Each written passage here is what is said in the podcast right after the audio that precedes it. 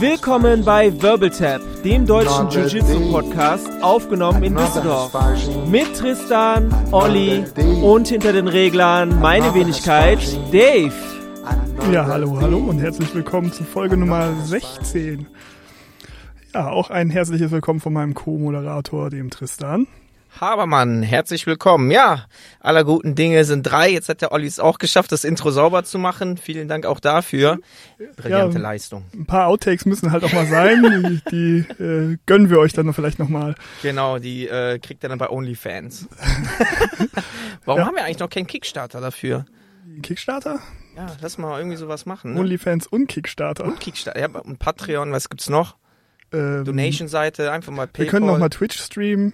Ja, ja. der Rhein ist auch schon am Überlaufen. Schickt uns mal ein paar Die Donations. Ruhr auch. Ich bin gerade noch über den Rhein rübergefahren. Die, die, die ganze Wiese ist voll. Ja, ist krass, ne? Das ist Ja. gefährlich. Abgefahren.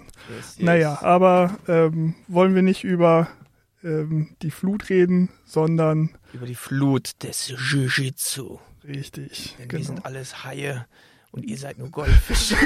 das ist so abgedroschen, ich krieg's auch gar nicht richtig zusammen. Ja, ja, also ich weiß nicht, was du jetzt gerade äh, zu dir genommen hast, aber äh, vielleicht ist dir dein Schwarzgurt auch zu Kopf gestiegen und ähm, das ist auch das Thema der heutigen äh, Folge. Wir wollen im ganz allgemein über Gürtel reden und was äh, man für Gürtel ähm, erreichen muss und was so die Maßstäbe sind, nachdem wir denken, dass äh, Gürtel vergeben werden und was das eigentlich bedeutet.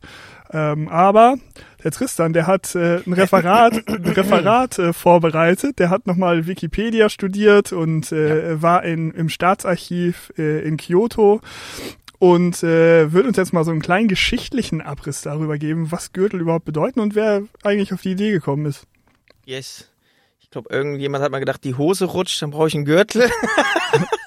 Aber Kyoto ist richtig. Ist der Kodokan, also der Judo, die Judo-Hochburg in Kyoto oder ist sie nicht in Tokio? Du bist ja hier unser Japan-Beauftragter. Tja, ich denke, der wird in äh, Tokio sein, aber die Kyoto ist genauso schön. Ne? übrigens Tokio und Kyoto sind einfach nur Silben vertauscht. Dropping the knowledge bomb. Mind blown. Fuck. Wie soll ich das jetzt hier übertrumpfen? Ja. Naja, ich fange mal an. Macht's euch gemütlich, nehmt einen Tee, einen Honig, drückt kurz auf Pause und äh, Aber wenn sie auf Pause drücken, dann ist dann geht's nicht weiter. an. Die Kollegen sollten unsere Zuhörer und Zuhörer, nicht uns. Achso, okay. Weil das ist ja eine Aufnahme, das ist nicht live, Olli. Dann hau mal rein jetzt. Hau mal rein. Du bist auch gerade Komm, aufgestanden. fang, komm, also, fang, fangen Sie an. 1880 hat der Gründer vom Judo, ein sogenannter Jigoro Kano, gesagt, hm, wir müssen irgendwie kenntlich machen, dass auch alle Leute von außerhalb erkennen können, wer der Coach ist. Und hat dann entschieden, ähm, zwei Gürtelstufen äh, einzuführen. Und das war einmal weiß für alle und schwarz für ihn selber und für die Instructors und Coaches. Und ähm, das war's dann auch erstmal. 1880.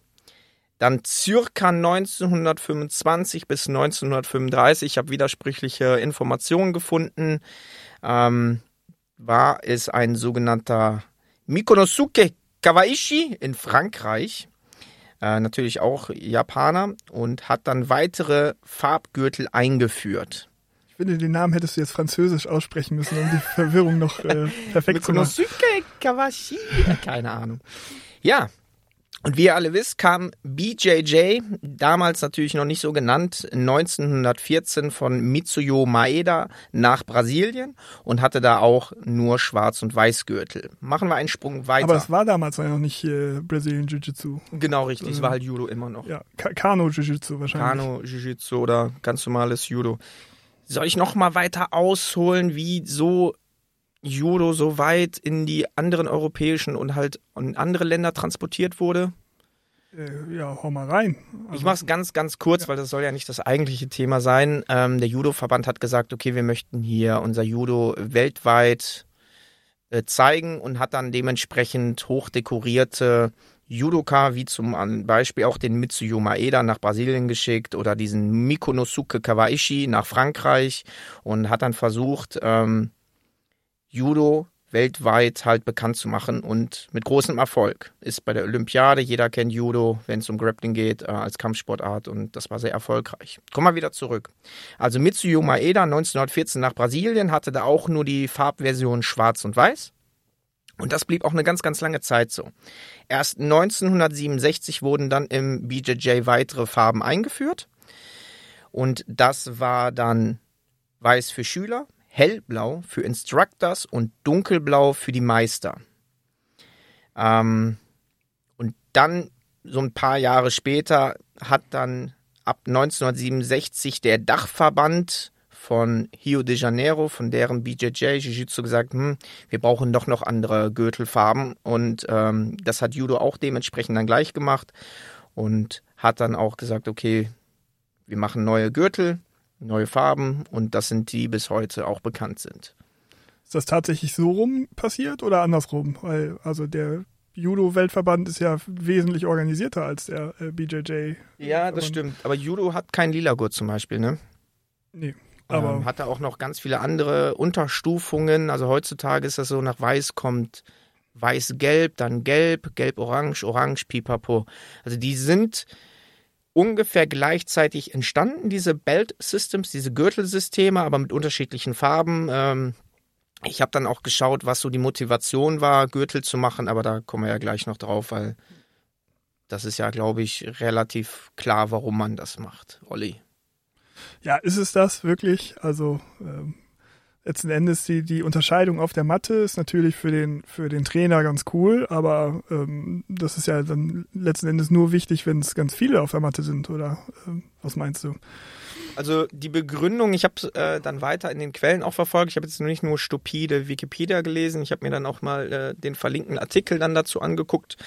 Ähm, 1967 hat dann dieser Rio de Janeiro Jiu-Jitsu-Verband gesagt, okay, wir möchten hier weitere Gürtel einführen mit der Begründung, dass die Leute motivierter, disziplinierter, disziplinierter sind, ähm, das als Motivation nehmen, neue Gürtel zu erreichen und dass man sich so ein bisschen differenzieren kann. Dass man halt weiß, okay, das ist ein Anfänger als Weißgurt und wenn der schon lila ist oder wie auch immer, dann ist das schon fortgeschrittener Schüler. Und Schwarze natürlich dann als Endziel.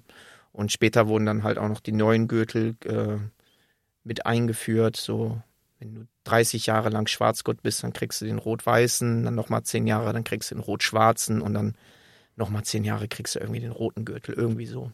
Ja, das ist natürlich schon ein deutlicher Unterschied zwischen ähm, diesem Ansatz und dem Ansatz zum Beispiel im Boxen, wo du halt den Gürtel kriegst, wenn du irgendeine Meisterschaft gewinnst ja. oder im Sambo. Es ist ja auch so, dass wenn du, äh, deine Gürtel musst du dir durch, durch Siege verdienen sozusagen. Mhm. Ähm, was natürlich auch bedeutet, dass es schön einfach ist für den, für den Mestre oder Meister oder Sensei oder Boxtrainer. Oder Professor. Der muss einfach nur äh, sein, sein Zögling quasi zu einem Turnier schicken und wenn er gewinnt, dann Gürtel und wenn er nicht gewinnt, dann kein Gürtel. ja. Also ähm, die ja, haben diese Problematik, über die wir jetzt gleich sprechen wollen, genau. natürlich nicht. Ähm, ich weiß äh, aus meiner Kampfsporterfahrung, dass man für die äh, Gürtel in im Jiu-Jitsu oder auch im Judo muss man in der Regel irgendeine Prüfung machen. Mhm. Also das ist dann halt auch so eine 1-0-Sache. Da gibt es dann eine Prüfungskommission, die sagt, ja, du musst äh, so und so viele Würfe können, die, diese Würfe heißen so und so. Mhm. Ähm, und du bereitest dich auf diese Prüfung dann entsprechend auch vor. Und umso länger oder umso dunkler dein Gürtel wird, umso länger wird halt auch die Prüfung. Mhm. Also irgendwann wird es dann halt tatsächlich auch so, dass du ähm, dass es dann auch ein Konditionsding wird, so eine Prüfung durchzuhalten. Ja. ja. ja. Gehen wir aber noch nicht dahin, bleiben wir nochmal ganz kurz äh, geschichtlich, weil Judo tatsächlich so der erste Sport war oder ist, der diese Gürtel erfunden hat oder eingeführt hat. Viele haben danach gezogen, insbesondere halt aus dem fernöstlichen Teil. Ähm, Taekwondo ist ja nachgezogen mit dem Gürtel, Karate, Kung Fu, aber in westlichen Sport- und Kampfsportarten gibt's sowas halt einfach gar nicht. Hm, das ist tatsächlich mit den Judo-verwandten Kampfsportarten oder Sportarten dann tatsächlich einhergegangen, dass sie gesagt haben, okay, das ist ähm, klingt ganz plausibel, das machen wir aus warum auch immer verschiedenen Gründen mit den Gürteln, aber die westliche Welt oder andere haben dann gesagt, nee, das adaptieren wir nicht, das ist rein wirklich asiatisch. Gut, fairerweise muss man sagen, so viele westliche Kampfsportarten äh, gibt's jetzt nicht. Da gibt's Boxen, hm. Ringen, Kickboxen, aber was ist mit Pankration. Sambo? Sambo ist ja eine Abwandlung vom Judo auch, das muss man ja mal sehen. Ja, ist ja mehr oder weniger alles, die ganzen Grappling, Veranstalt Grappling-Sachen mit Gi. Das andere ja, würde ich jetzt alles, sagen, an, alles angezogene ist, äh, ist Judo. Das kann man, kann man ein bisschen so Fechten? Sehen. Wird es auch schon als, als Kampfsportart? Ja, auf jeden Fall. Ja, sowas. Schwertfechten ähm, gibt's ja auch. Papiere, Fall. Dolche. Dann gibt's ja auch noch ganz alte europäische ähm, Kampfsportarten mit verschiedenen Messern oder mit Stöckern, Kali, Eskrima, aber ich glaube, die kommen ja eher so aus, aus dem, dem philippinischen, genau, aus dem äh, ozeanischen Bereich, Raum, ja. genau. Aber die haben auch keine Gürtel. Bist du sicher? Da welche, das ist jetzt dünnes was Eis. Ganz, ganz neu, was ja nicht ganz neu ist, aber ich sehe schon verschiedene kleinere Verbände im Kickboxen, die Gürtel ah, haben. Ja, ja. ja. Hm. Ähm, da gibt's ja auch im Umkreis ein paar, da denke ich mir auch immer so, für die Kinder ist es ganz nett, so als Motivation, dann sehen die auch was, aber ist es zwingend notwendig, aber genau deswegen machen wir ja auch diese Folge heute, um mal zu ergründen, was sind Gürtel, sind Gürtel gut oder schlecht oder kann man das gar nicht so sagen und ähm, ja, wie wird man blau, lila, braun, Schwarzgurt und so weiter und so fort. Ja. Das ist eine gute Idee, die, die wir da hatten. Ne? Das ja. muss man einfach sagen. Da müssen wir uns jetzt auch mal schamlos selbst loben. ich weiß mal nicht, was mit Olli los ist heute. Ja. ja, sehr schön, dass du das sagst. Ja, ja ne, also für mich, äh, der jetzt noch nicht am Ziel ist, um jetzt mal, um es jetzt mal ganz ehrlich zu sagen, ist mhm. ja dann letzten Endes immer der nächste Gürtel ist dann ja das, das, das Ziel. Also von daher mhm. sehe ich mhm. diesen Motivationsaspekt dann, äh, dann schon. Ne? Als ich vom, vom Weiß auf Blaugurt gekommen bin, dann dachte ich auch so, boah, ich habe jetzt tatsächlich ich mal irgendwie was in den Händen. Mhm. Und äh, äh, auf einmal musste man auch aufpassen, äh, äh, dass man sich von Weißgurten nicht mehr ständig äh, in einer in einer Tour tappen lässt. So. Ja. Kurz Fun Fact noch, 1880 gab es sowas auch. Es wurde unterschieden, aber es wurde halt nie getragen. Die haben dann so Diplomas bekommen von äh, dem Judoka-Meister, aber es wurde halt nicht öffentlich irgendwie getragen über den Gi. Das mit den Obis, so nennt sich das japanisch, steht für Gürtel, kam dann wie gesagt dann erst äh, viel später. Ja, ich weiß, also Graduation gab es im Kendo zum Beispiel auch, ne, wo wir gerade mhm. beim Fechten waren. Ähm, und abgesehen davon, dass man das mal ab und zu so auf Lehrgängen auf die, auf den Tare, also auf die, den, den, ähm, den Gürtel dort draufgeschrieben bekommen hat, mhm ähm, damit der, damit der Instructor halt unterscheiden konnte, wen er wo äh, hin, hin, hinstellt, äh, gab es das also, äh, hat da mhm. auch keine Bewandtnis gehabt, keine, keine, ähm, ja, es gab keine äh, sichtbaren Zeichen ja. dafür, dass welche Graduation du hattest. Ja. Und äh, auch das hat irgendwie funktioniert. Ne? Ja. Also du, du warst dann trotzdem motiviert, da deine nächste Prüfung zu machen und dich darauf vorzubereiten und so, aber letzten Endes so beim Keiko, ne, der hat das für keinen, also beim Sparring hat das dann keinen Unterschied gemacht. Andori oder wie es halt im Japanischen beim Judo heißt. Ich komme ja aus dem klassischen Boxen, also da wurde sich auch nicht irgendwie aufgestellt äh, und gesagt, so hier jetzt der, der am besten oder am längsten dabei ist, kommt ganz nach links oder wie auch immer und äh, dann verbeugen wir uns oder so. Ist natürlich westlich geprägt und wie du richtig sagst, es gibt ja nur einen Gürtel, das ist der Meisterschaftsgürtel, der ist halt interessant. Ansonsten hat man halt, ist man zum Boxen hingegangen aus entweder A, weil es Bock gemacht hat oder B, man besser werden wollte oder C, weil man kämpfen wollte. So. Das war eigentlich Motivation genug und ähm, ganz wichtig dabei, was du ja auch in der Motivationsfolge besprochen hattest. Ne? Was ist das Wichtigste? Welche Motivation? Die intrinsische, die von innen herauskommt und nicht von außerhalb, sondern so nach dem Motto hier, wenn du dich anstrengst, wirst du in zehn Jahren Schwarzgurt. Weil im Boxen kannst du zehn Jahre total dedicated sein und nie irgendwie annähernd an einem Meisterschaftsgürtel sein. Ja, das ist, äh, denke ich mal, klar, dass es, wenn es nur einen Meisterschaftsgürtel gibt, äh, nicht jeder den tragen kann. Ne? Ja, na klar, aber äh, im Prinzip, ein Euro geht ins Phrasenschein, äh, Schwein, wenn du lang genug dabei bleibst, egal wie schlecht du bist, du wirst ja irgendwann schwarzgut. So, wenn du zweimal die Woche hingehst, dann dauert das durchschnittlich zehn Jahre, sagen wir jetzt mal so. Ja gut, aber dann bist du halt auch äh, zehn Jahre lang dabei gewesen. Wie, wie schlecht kannst du nach zehn Jahren noch sein? Ja. Fragt man sich dann, ne? Ja. Fragt man sich dann. Fragt man sich dann. Aber bleiben wir mal ganz kurz bei den unteren Gürteln. Heute soll sich das so ein bisschen äh, geschichtlichen Ein Einführung habe ich ja jetzt so ein bisschen gegeben. Lass uns mal so ein bisschen beim Weiß und bis zum Blaugurt bleiben, wenn das für dich okay ist. Mal gucken, wie weit wir heute kommen. Ja. Du hast nochmal, um mich äh, abzuholen, wann hast du mit Jiu-Jitsu angefangen? Also Brazilian Jiu-Jitsu. Das war 2015. Wann bist du Blaugurt geworden? Jo, wowser. da, Jetzt habe ich dich. Da hast du mich auch Gut wirklich. vorbereitet. Keine Ahnung. Anderthalb Jahre, zwei Jahre, grober, zwei, zwei Jahre Zeitraum? Grob, ja, zwei Jahre. Zwei Jahre, okay. Zweieinhalb vielleicht, ja. okay. Mhm. Mit Verletzungspausen, Urlaubspausen und wie auch immer, ne? So zwei, zweieinhalb Jahre, sagen wir mal. Wie war das denn für dich? Vom Weiß auf Blaugurt. Wusstest du ungefähr, was du machen musst, um den nächsten Step zu machen, dieses Ziel Blaugurt zu erreichen?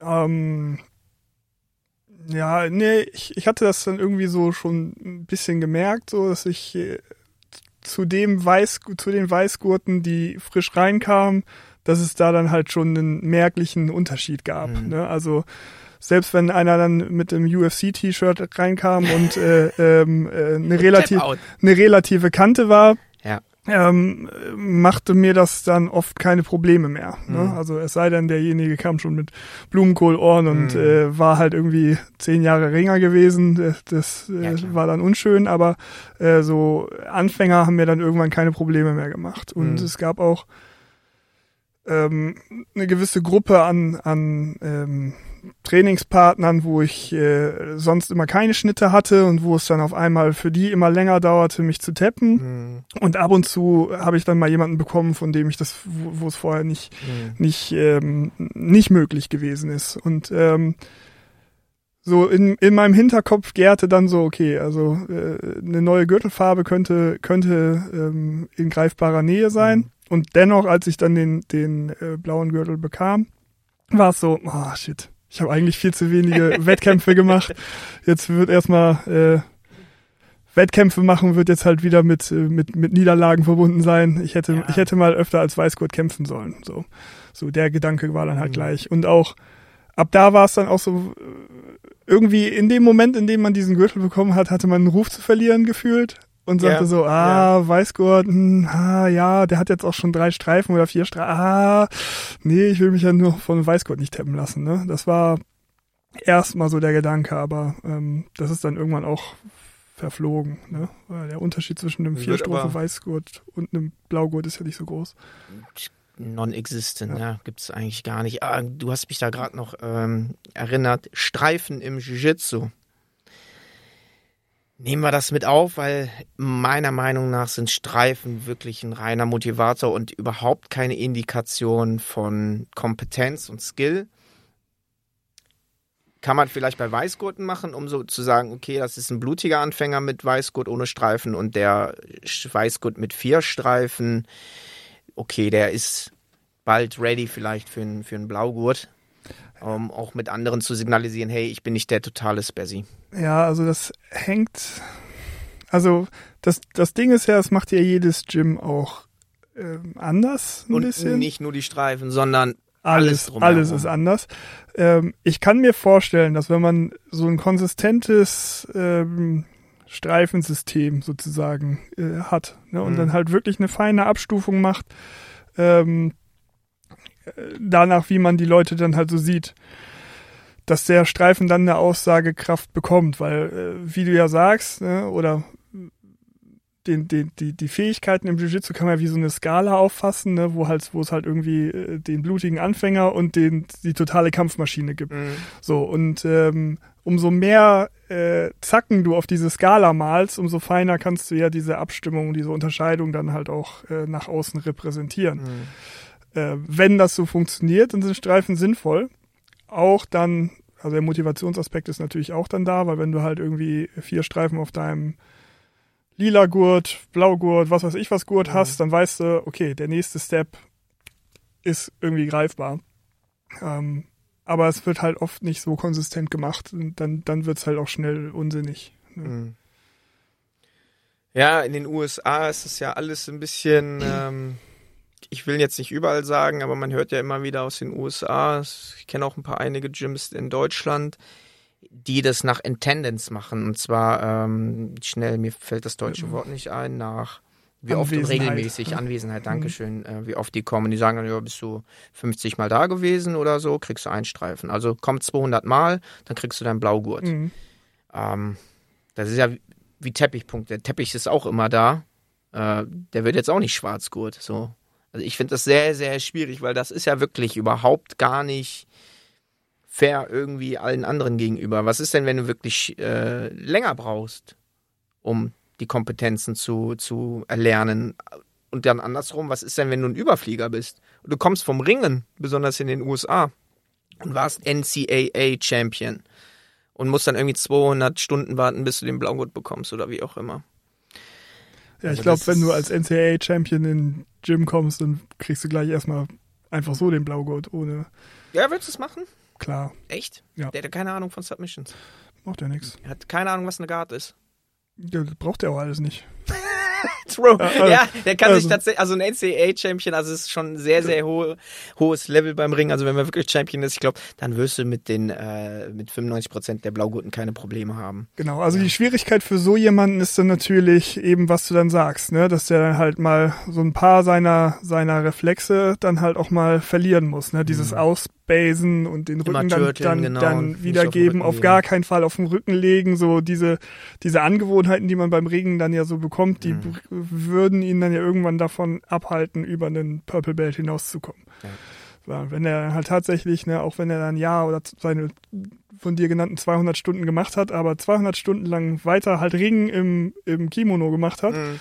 ähm, dann äh, sehe ich dann auch, dass er dann irgendwann halt seinen Gürtel nicht bekommen soll. Und selbst dann wenn er halt jeden tappt mit seinem ähm, Ringen, ne, wenn er halt besser ringt, als jeder da Jiu-Jitsu macht, dann mhm. würde ich aber trotzdem sagen, er mhm. macht halt immer noch kein Jiu-Jitsu und sollte eigentlich dann auch nicht ähm, einen fortgeschritteneren Gürtel bekommen. Mhm. Ganz egal, wie krass der ist. Da bin ich auch deiner Meinung. Ich glaube tatsächlich, wenn das wirklich so ein krasser Ringer ist, dann kannst du beruhigt den Blaugurt geben ähm, da muss er dann aber weiter zeigen und auch eine Guard aufbauen und das, das Spiel vom Jiu-Jitsu lernen, damit er weiterkommt. Äh, zumindest äh, kompetenztechnisch und auch gürteltechnisch. Ja, da hast du vollkommen recht. Mhm.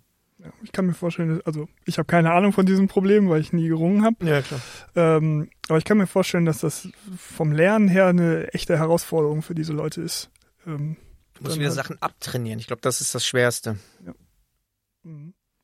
Ja, und dann natürlich egomäßig, wenn du dann von so einem Schwarzgurt dann trotzdem mit so einem aufgewischt wirst, wenn die Matte mit dir aufgewischt wird. Oder andersrum auch, ne? Ja, ja, ne? So einfach nur die reine Power benutzt und äh, der aber auf dem Rücken liegt und ne, ja. was willst du halt machen? Ne? Du ja. kannst den halt kontrollieren, ja, so, aber du kommst ja nicht weiter. Dann macht er einfach Closed Guard. Ja. Und äh, ja, die, die Takedown-Punkte sind dann halt das ist halt alles, ne? Mhm. Wirst dann gesweept, was weiß ich, vielleicht kriegst, kriegt man das ja hin. Wir kennen ja auch einige Judoka, wo wir das halt gesehen Stimmt. haben, ne? Ja. Wo die dann halt tatsächlich auch im Wettkampf recht gut waren, weil sie dann halt immer wieder aufgestanden sind und Würfe angesetzt mhm. haben und dann halt sich so die Punkte ins, ins Jiu-Jitsu reingeholt haben. Das, das gibt das Punktesystem ja her, was ja ganz cool ist. Aber so ein ähm, richtiges Ground-Game Nevada hat man nicht wirklich gesehen, ne? Oder nee, es ist häufig dann ein bisschen schwierig, ja. ja. Mhm. Also würdest du auch im Judoka Schwarzgurt ein Blaugurt direkt umbinden? Vermutlich, ja. Ich, ja. ich, ich würde auch so hintendieren, ja. Ich meine, die machen ja auch nicht nichts im, im ja. Boden, muss man auch sagen. Ne? Es ist halt durch die Regel, Regularien ähm, hat das ja alles sehr viel Urgency und gegen, mhm. gegen so einen äh, richtigen Judoka zu rollen macht deswegen auch ziemlich Spaß, finde ich. Mhm. Ne, Weil es halt alles ist total zackig und so mhm. und die Base ist in der Regel sehr, sehr gut so viele der Grundlagen, die in dem, äh, die ein Blaugurt dann haben muss oder ne, die ein Blaugurt erst lernen muss, sind dann halt schon voll da. So und ähm, ein Blaugurt muss ja nicht perfekt sein. Ein Blaugurt muss, äh, wenn er wenn er von der Pika auf Jiu-Jitsu lernt, muss ein Blaugurt alle Techniken mal gesehen haben, alle Techniken machen können im Sinne von machen ohne Widerstand. Mhm ähm, er muss aber halt jetzt nicht. Aber jetzt gehst du schon direkt können. rein, so der Blueprint von was muss ein Weißgurt können, um Blaugurt zu sein. Du hast eine schöne Anekdote erzählt letztes Mal, als wir uns gesehen haben. Da kam äh, ein, ein, frischer Anfänger und hat dann einen hoher Graduierten, der neben dir stand, gefragt, ähm, was muss ich eigentlich machen, um Blaugurt oder Schwarzgurt zu werden? Nee, das war noch nicht mal die Frage. Die Frage war, äh, wie ist das denn, also eigentlich noch viel unstrukturierter, wie ist das denn hier mit den Gürteln? woran macht man das fest? Also es waren so eigentlich so ein ganzer Fragenkomplex, so ja, mhm. Gürtel, wie, wie macht man das fest und wer bestimmt das? Und äh, überhaupt, wie äh, in anderen, so ich habe ja Karate gemacht und äh, da ist das dann ja so und so. Und äh, wie lange da, also er hat halt irgendwie ähm, durch seine, sein Gefrage war es halt so, äh, ja, was muss ich denn für den Test lernen? So. Ja. Und ähm, Aus dem Karate kam der war. ja, ich glaube schon. Und je nach Karate-Stil gibt es ja tatsächlich auch wirklich so, so ein, nicht einen Fragenkatalog, aber so ein, ein Kata-Katalog Genau. äh, nennt sich Techniken. das ja. Katas ist eine strikte, stringente Abfolge von Bewegungsmustern und Techniken, die du dann vorführen musst. Und dann kriegst du einen Stempel in deinen äh, Ausweis und bist berechtigt, den nächsten Gürtel zu tragen. Genau, so und Beim Jiu-Jitsu ist es ja, gibt sowas nicht. Ja, genau. Und von der, von der Art und Weise, wie er fragte und auch immer noch eine Frage nachlegte, was halt, das war ein bisschen nervig, wenn man ehrlich ist, ähm, war dann halt so, ähm, die Geduld irgendwann auch aufgebraucht bei, bei meinem äh, äh, Trainingspartner, dem höher Graduierten, und der so, oh, schon wieder so einer. Ich glaube, der hat, der, der macht das ja auch schon irgendwie seit zehn Jahren. Der hat diese Fragerunde halt auch schon mehrfach Ja. gehabt und war dann halt irgendwie aus. Und äh, ich kam dann so von der Seite zur Hilfe, bevor das da ähm, ne, Vor denen der verknotet und Fenster wirft. so, so, ja, ein bisschen. Hat dann gesagt, ja, wenn du äh, Blaugurte tappst, dann wirst du Blaugurt. Und wenn du Lila-Gurte tappst, dann wirst du Lila-Gurt. Und äh, ne, ja, ist das jetzt so die Antwort, die du hören wolltest, ne? Weil der, der unser Trainingspartner, der sagte so, hey, wenn du wegen Gürteln hier bist, dann bist du hier falsch und wollte den eigentlich schon, wollte den eigentlich schon, wollte den eigentlich schon Richtung Tür weisen, so, ne? Ähm, und dann habe ich ihm halt äh, äh, diese Anekdote da erzählt mit Mhm. den, mit den Blaugurten, wenn du Blaugurte anfängst zu tappen, dann äh, bist du dann irgendwann reif für den. Aber letzten Endes muss man sagen, das ist ja auch wieder ein bisschen verkürzt, ne? Weil unser Ringer-Beispiel zum Beispiel, der kommt rein und Ja, tappt aber gut, dann, dann macht er den halt Blaugurt ab. Vielleicht tappt er den nicht, aber macht dann, weil beim Ringen gibt's ja auch ein technisches K.O., wenn du so und so viele Punkte, zehn Stück, äh, Abstand hast und dann ähm, gewinnst du auch den Kampf. Ich meine, wenn er dann zehnmal einen Takedown holt, äh, dann hat er ja auch ein technisches K.O. Ja, ich äh, muss mich jetzt auch noch mal kurz zu Wort melden. Also mir wurde damals gesagt, dass ähm, die Verteidigung, das war vom Chico Mendes damals, der, Mhm. der hat halt damals äh, auch eine, eine Rede dann gehalten, als er dann bei uns war und da kam auch diese Frage, ja, was muss ich denn für ein Blaugut machen? Und er hat halt gesagt, äh, lasst euch nicht tappen. Also ihr lernt erstmal die Verteidigung, ihr lernt die Basics und guckt erstmal, dass ihr euch nicht tappen lasst so, so weit es halt geht. Und wenn ihr dann irgendwann so weit seid, dass ihr halt äh, gegen einen Blaugurt bestehen könnt und der euch dann immer weniger tappt und irgendwann vielleicht ihr so weit seid, dass ihr punktemäßig gewinnt, dann seid ihr auf einem guten Weg, schon mal ähm, Blaugurt zu werden. Und das fand ich halt recht interessant, dass der halt gesagt hat, ey, vergisst die ganzen äh, Angriffe, lasst euch erstmal nicht tappen und äh, konzentriert euch äh, auf die Basics und ähm, ja, survived erstmal gegen anders Graduierte gegen höher Graduierte und ähm, das wird euch halt dann weiterbringen. Und das fand ich halt interessant, dass da dieser defensive Aspekt erstmal äh, so als Ja, Vorder im Vordergrund stand. Muss, muss es natürlich auch, weil äh, ein frischer Anfänger kann natürlich erstmal auch keine Offensive anwenden. Und wenn er eine Offensive anwendet, dann hat das so viele Lücken für einen, äh, für einen Blaugurt oder wen auch immer. Und selbst Weißgurte, die es sechs Monate machen, der Wissensvorsprung ist einfach viel zu groß. Und von daher klar, als Weißgurt, Basics, Defensive. Ja, steigen wir direkt ein. Also wenn jetzt jemand durch die Tür kommt und du bist nicht angenervt und der fragt, äh, hallo lieber Olli, du siehst ja schon krass aus mit deinen Ringeröhrchen und mit deinem lila Gurt, machst einen zackigen Mhm. Eindruck. Ähm, kannst du mir mal erzählen? Und der meint es auch nicht böse. Was muss ich denn machen, um Blaugurt zu werden? Und der hat jetzt gerade seine erste Stunde hinter sich und vorher noch keine wirkliche Martial Arts, Kampfsport, Kampfkunsterfahrung. Äh, da sage ich erstmal, Liebchen, mach dir keine Sorgen, das wird schon. Danke, ciao. Danke, ciao. Ja, Komm mal, du Dusche. Ja. Ich habe hier noch eine Seife. ja, ja, so. Ähm, ja, erstmal den Eindruck, den du gerade schilderst, den hat ja immer von mir halt niemand. Die Leute sind eher überrascht, dass so ein hagerer Louis wie ich ähm, Auch Liedergut werden kann. äh, auch Liedergut werden kann. Und äh, ne, mit, mit jemandem, der frisch von der Straße reinkommt, habe ich halt auch schon keine Probleme mehr. Ne? Warum Ja. sollte ich halt auch?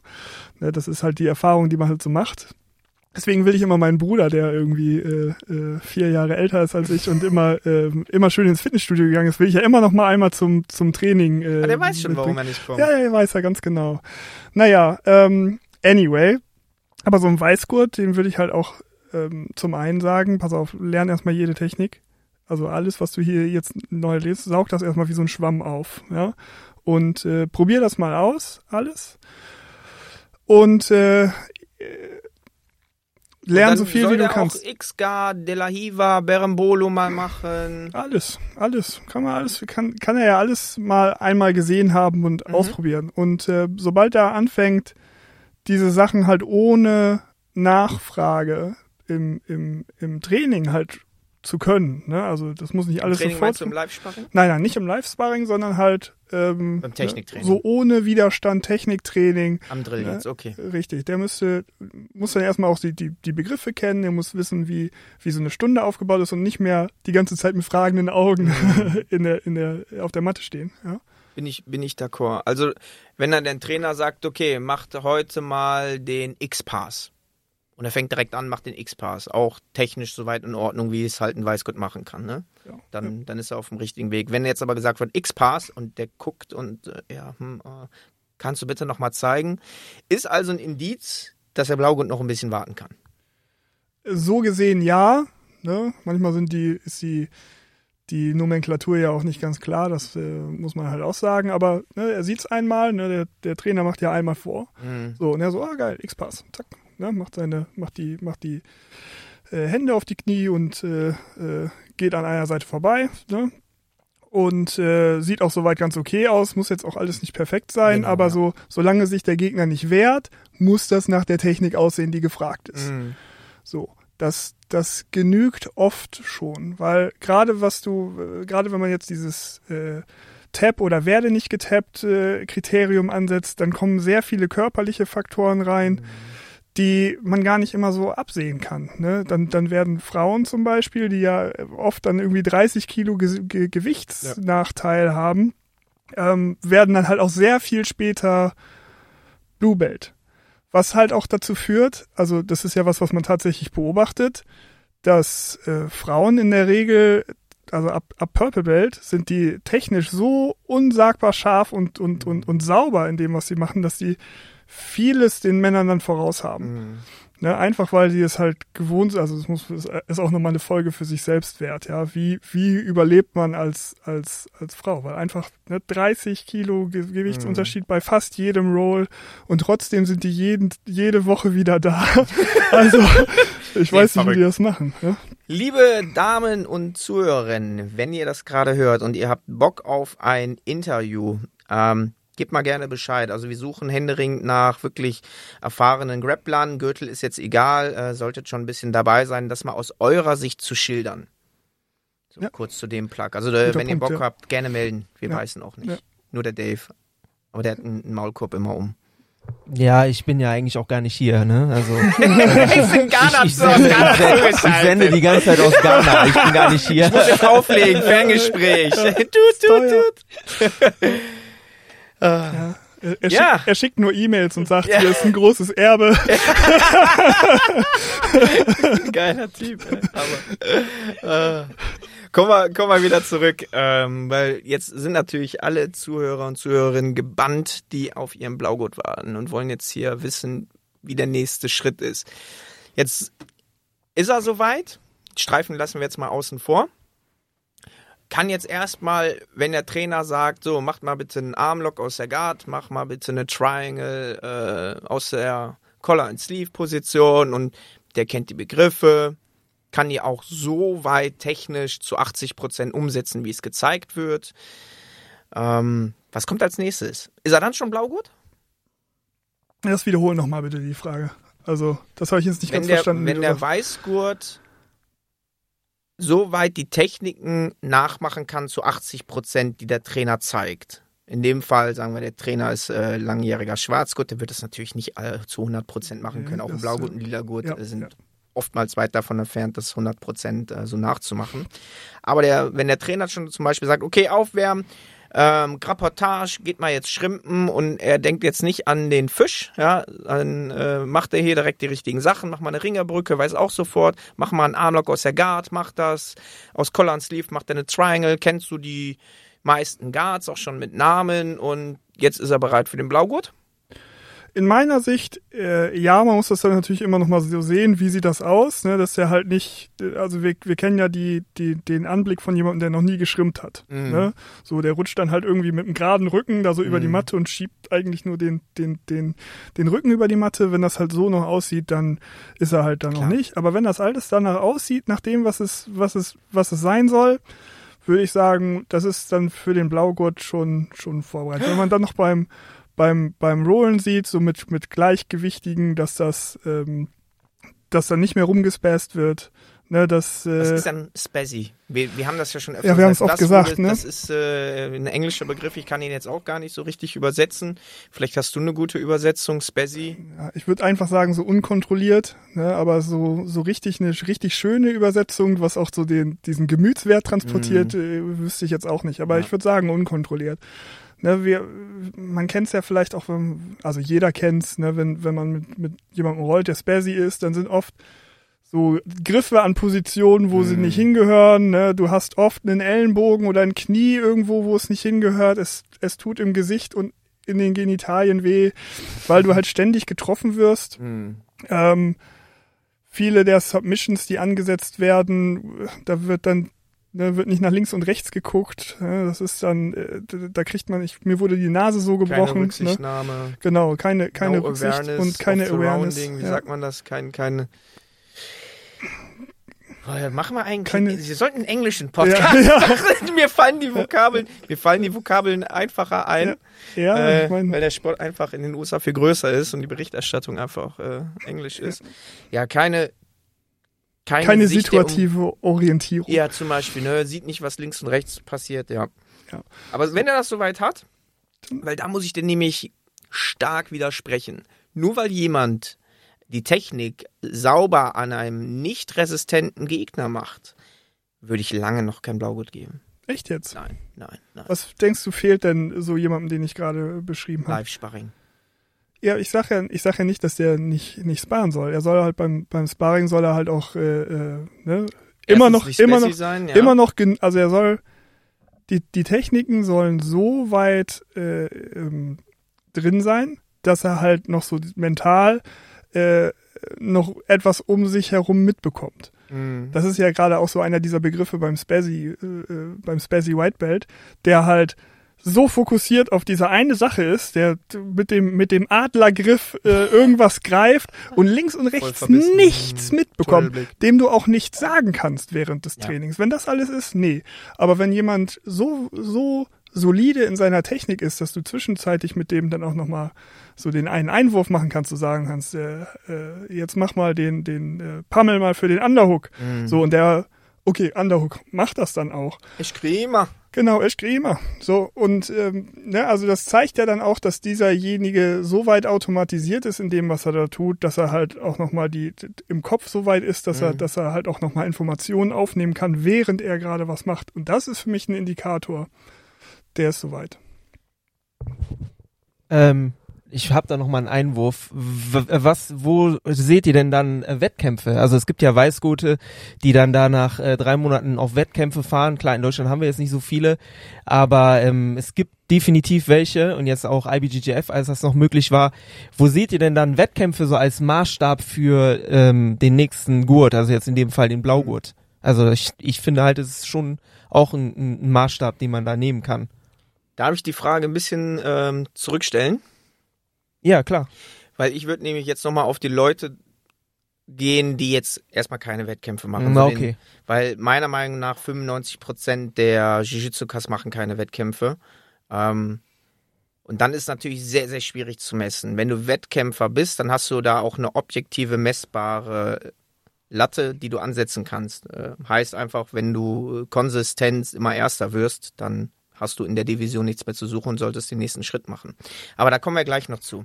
Ähm, was ist denn jetzt, du hast diesen Superweißgurt, der alle Techniken gut macht, schafft es diese aber nicht zu transferieren ins Randori, ins Live-Sparring. Du hast jemanden, Harter der ist, Fall. der ist Harter super Fall. nett, der kümmert sich, ist im Gym beliebt. Das spielt ja auch oft eine, eine, eine Rolle, diese soziale Komponente, äh, die Werte. Der ist top. Wenn er dich was fragt, der hilft dir auch. Ne? Hilft meinetwegen auch schon so andere Weißgurte, sagt hier, äh, der Trainer hat gesagt, greif mal links, du greifst rechts, achte mal darauf. Ne? Ähm, kann aber beim besten Willen einfach im Sparring das nicht abrufen und ist sogar auch gegen andere, die das weitaus kürzer machen, der zweite Sieger. Was machst du mit so jemandem? Und der macht das jetzt seit zwei Jahren. Das ist ein richtig, das ist ein richtig bitterer Fall. Ne? Also das ist wirklich. Sag mal, er hat einen guten Tag, dann tappt er die mal weg, aber er ist nicht konsistent in seiner Leistung. Ich bin ganz froh, dass ich kein Schwarzgurt bin, um diese Entscheidung nicht treffen zu müssen, weil man muss dann halt sehen, tut man demjenigen denn den Gefallen, wenn man ihm dann den Blaugurt gibt oder nicht. Ja? Und der ist jetzt seit zwei Jahren Weißgurt, seit einem halben Jahr hängt er als Weißgurt vier Streifen rum. Der Weißgurt ist schon richtig lederig und kalt und die anderen Kollegen, die so eng mit ihm sind oder so sagen, ey, warum bist du denn kein Blaugurt? Und dann hat er sich die Frage vielleicht selber auch nicht gestellt, weil er nicht so gürtelbesessen ist, aber der sieht das dann auch so, boah, guck mal, der hat vor einem Jahr angefangen, der ist jetzt schon Blaugurt und überholt mich. Weil dann ist es nicht ein Motivator, sondern ein Demotivator, so ein Gürtel was machst du jetzt mit demjenigen? Und du hast, du, und das ist ein soziales Dilemma. Ist es, auf jeden Fall. Also, ähm, wenn es jetzt nur um den Blaugurt geht, sage ich mal, den du sehr, sehr lange haben kannst und der sehr divers ist. Ne? Mhm. Also Blaugurt geht ja von bis und wird bis zu fünf Jahre kannst du das blöde Ding tragen ja. oder ja. länger. Ähm, da ist die, die Frage dann natürlich, ja, okay, so eine Ermessenssache, denn so, so ähm, so kriegsentscheidend ist es dann nicht. Dann kannst du ihm den Blaugurt meines Erachtens auch geben. Ne? Ähm, als Trainer für, für so jemanden musst du natürlich dir die Frage stellen, wie kriege ich den denn auf das nächste Level? Mhm. Ne?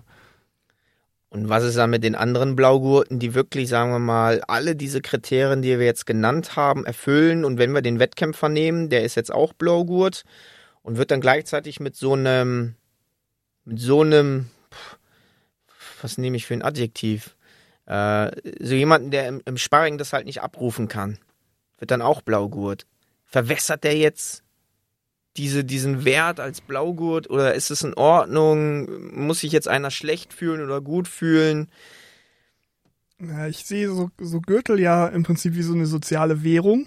Ne? Mhm. Ne? Und äh, diese Währung hat jetzt keinen kein Goldstandard, so mhm. wie, keine Ahnung, der US-Dollar das hatte, ja. so, sondern der ja. ist, dieser Gürtel ist das wert, was du da dir davon leisten kannst. Und wenn es nur ist, dass du, dass die Weißgurte dir da den Platz machen, weil du einen Blaugurt hast, ne? So nach der Etikette. Ja. Ne?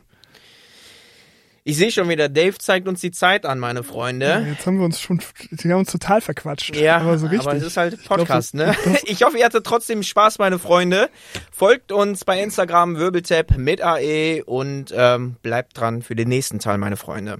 Ja, dann würde ich sagen, gehen wir jetzt einfach rollen. Gucken wir mal, ob du lila gut bist. Another Asparging, another day, another Asparging.